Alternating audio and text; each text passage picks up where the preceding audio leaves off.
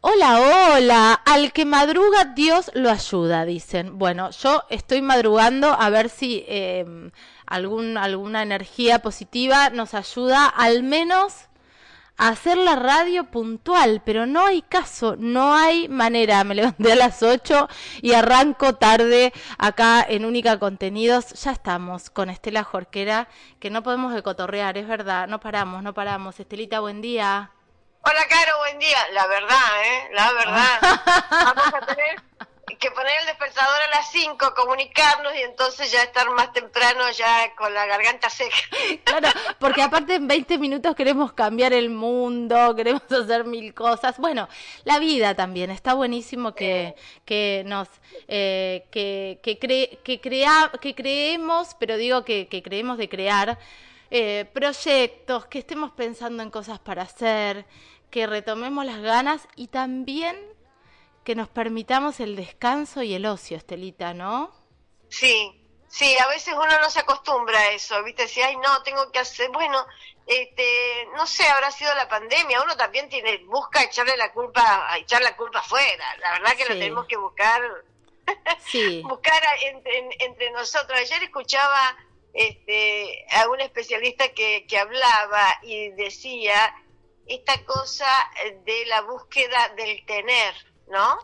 Sí. Es el afuera, Total. de tener, yo quiero tener y lo logro y tengo y tengo y tengo y tengo, eh, pero en realidad siempre hay un dejo de insatisfacción, no estamos bien, no somos felices.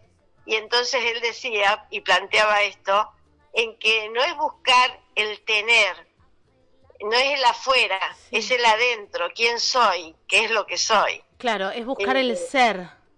Exacto, y me pareció me pareció muy valioso. Totalmente. Eh, interesante, muy interesante, ¿no? Muy interesante como tantas cosas que venimos hablando desde hace tiempo y que la y seguimos reforzando y buscamos información que tenga que ver también con la línea que estamos sosteniendo y en esa búsqueda estaba leyendo información judicial que en realidad este es eh, mi forma de comunicarme sí, con vos, sí. eh, tratar este tipo de temas, y encontré una información que me pareció también muy interesante.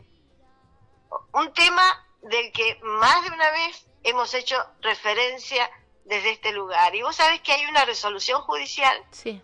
es una condena que este, es, tiene el foco en un hombre. Uh -huh que por acosar sexualmente a su vecina, ahora deberá aportar dinero a una escuela de fútbol femenino y capacitarse sobre perspectiva de género.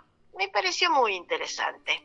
Claro. claro. Esta ha sido la sanción aplicada a este vecino, que es de Río Colorado, bajo las pautas del nuevo Código Contravencional de Río Negro, que penaliza el acoso callejero. Hace rato que te estoy mirando, le dijo el hombre a la vecina cuando ella abrió la puerta ante un llamado y se encontró con este vecino que le dijo esto, miramos qué, qué amoroso, hace rato que te estoy mirando y después le largó un ofrecimiento, así que le daba plata a cambio de mantener relaciones sexuales.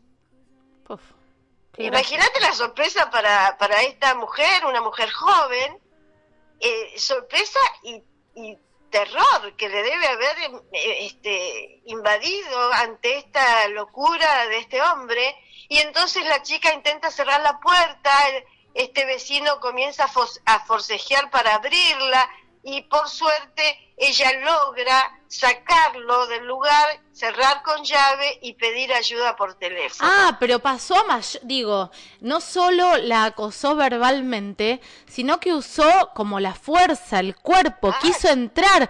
Eh, eh, ¿Está caratulado como intento de abuso también, Estela? ¿O es solo...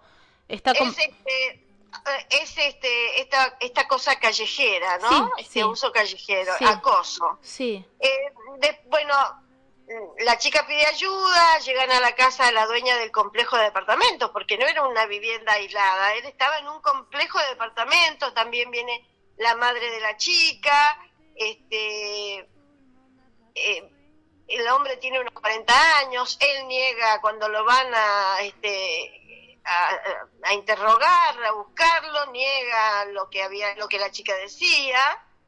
Em, y este episodio de violencia de género, dice la información judicial, fue denunciado primero en la comisaría de la familia y al día siguiente en el juzgado de paz en Río Colorado. Como primera medida, la jueza Daniela Alberdi decidió unificar los dos procesos para concentrar la intervención judicial y evitar la revictimización de la chica. Genial. En simultáneo, impuso al hombre una prohibición de ejercer cualquier acto molesto o perturbador hacia la mujer en, por el término de 45 días. Unas semanas después, la jueza lo convocó a este hombre a una audiencia, declaró que estaba cumpliendo las medidas preventivas y se comprometió a mudarse de domicilio a la brevedad. Si bien este hombre dijo que no recordaba el episodio, tampoco negó haber cometido ese acoso. En la resolución de la jueza incluye como reflexión y cita a la escritora y politóloga feminista María Florencia Freijo, quien sostiene que el acoso sexual se expresa de un modo diverso a través de chistes, de piropos, de conversaciones de contenido sexual, de miradas, llamadas telefónicas, manoseos y otras muchas más formas. En ese marco, la jueza consideró que estas situaciones que las mujeres viven a diario ponen sobre la mesa el nivel de desigualdad que aún vivimos, el beneplácito y la tolerancia de conductas que no pueden ser adjetivadas de otra forma que no sea un liso y llano acoso sexual. El caso encuadró en la figura del acoso callejero porque ocurrió en un lugar de uso común en el acceso a la vivienda de la mujer.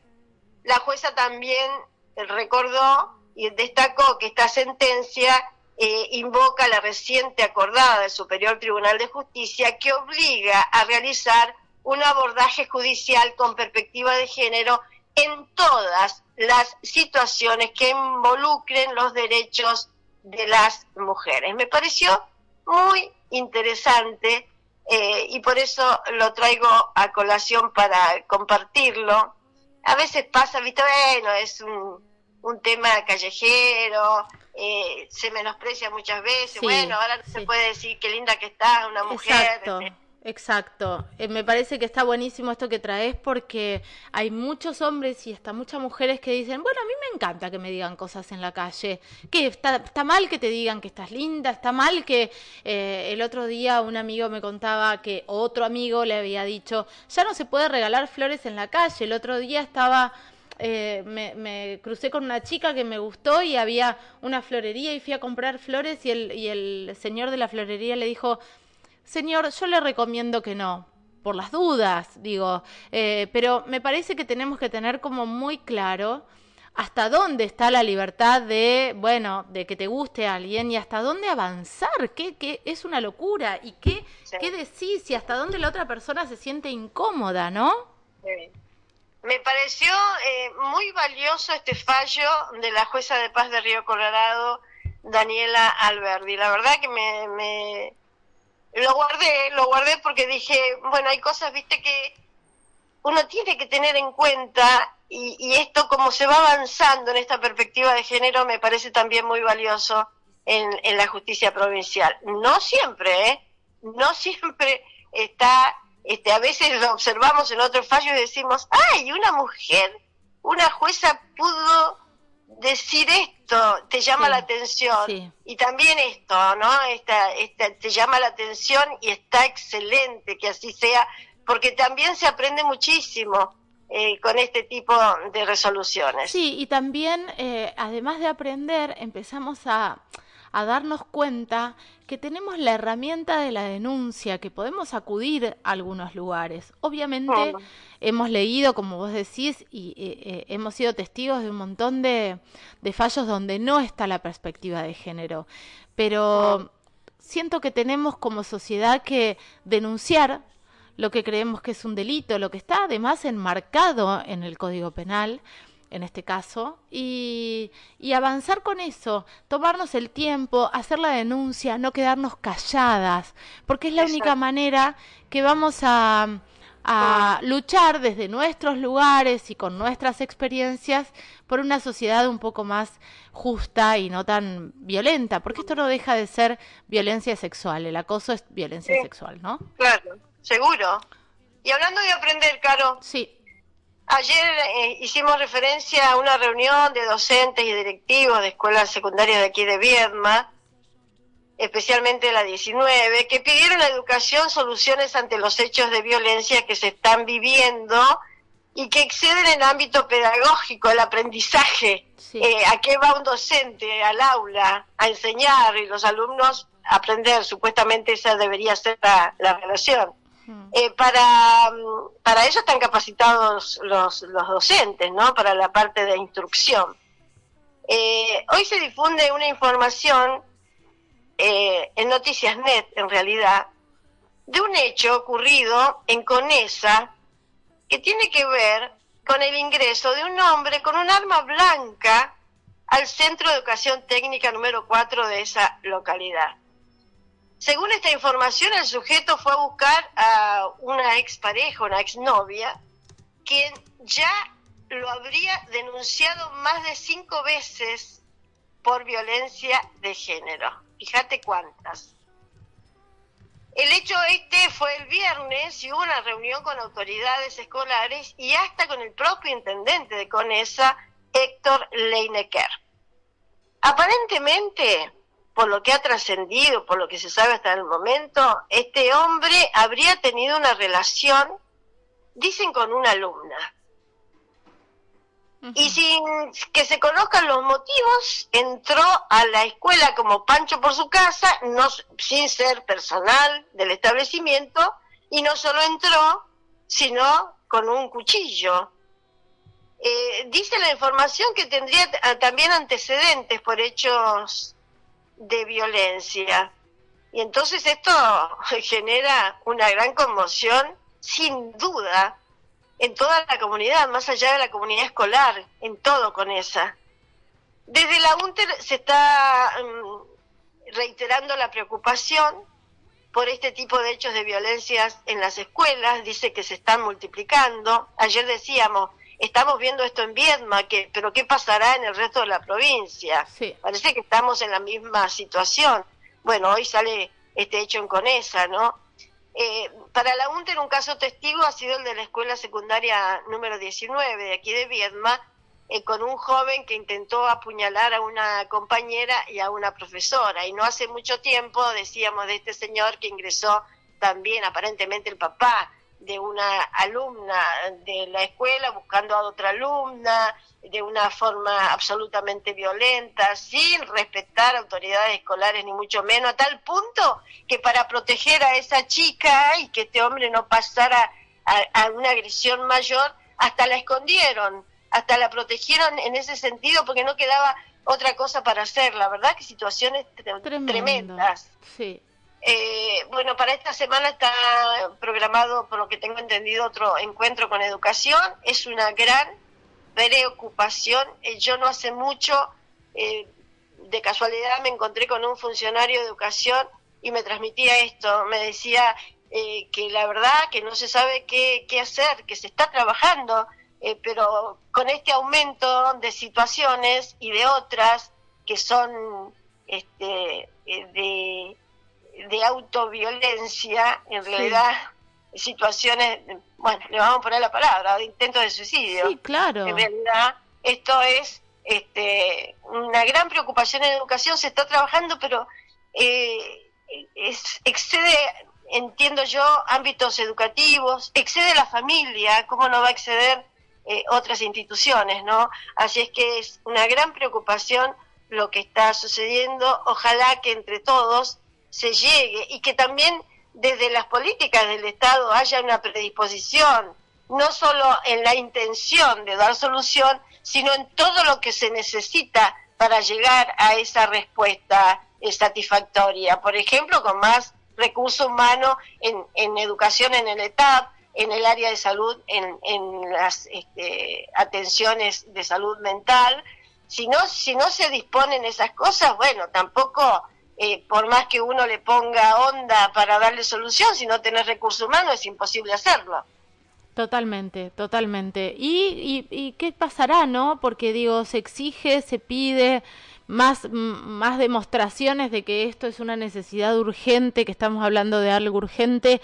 Bueno, no necesitamos. ¿Y qué, qué se dirá, no? ¿Qué se, ¿Qué se resolverá concretamente? Porque también pensaba que frente a, este, a estas situaciones de urgencia, también en paralelo deberíamos tener políticas públicas a largo plazo, ¿no? Ya en el presupuesto del año que viene debería estar asignado eh, más presupuesto para esto. Sí, y si, y si está asignado el presupuesto, que verdaderamente llegue, llegue a donde está asignado.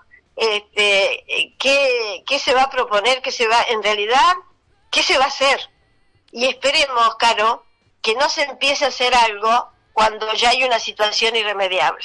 Totalmente, tremendo. Que lamentablemente estamos acostumbrados a ver esto. Cuando pasa algo que no tiene solución, que es irremediable, se empiezan con algunas eh, soluciones o con algunos parches. Ojalá que no haya parches, sino realmente soluciones a esta temática. Totalmente. Ya, que te hablaba de Conesa, tenemos que decir también que lamentablemente eh, hay un, un homicidio eh, en estos momentos, tal vez ya a esta hora ha finalizado la audiencia de formulación de cargos contra un hombre que, que está detenido, tiene 42 años, la misma edad la víctima, poco se sabe, supongo que ahora en la audiencia de formulación de cargos habrá mayor información en este sentido, que fue lo que pasó.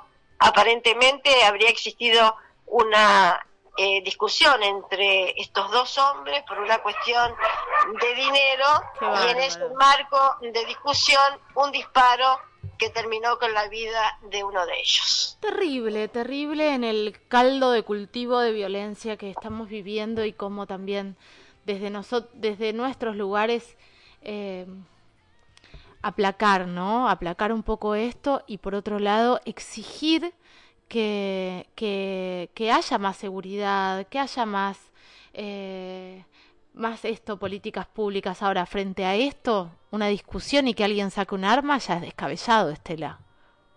Que saque un arma, que la use, que la dispare. Ayer hablábamos de otro caso, que había un, un, hombre que está, por suerte, está detenido. En contacto con infancias, sí. Exactamente, y fue a trabajar a un lugar eh, de, y, y armado no es policía. No, no, terrible, terrible, terrible, terrible. Estelita, gracias por, eh, por todo esta, toda esta información que trajiste hoy y nos reencontramos mañana.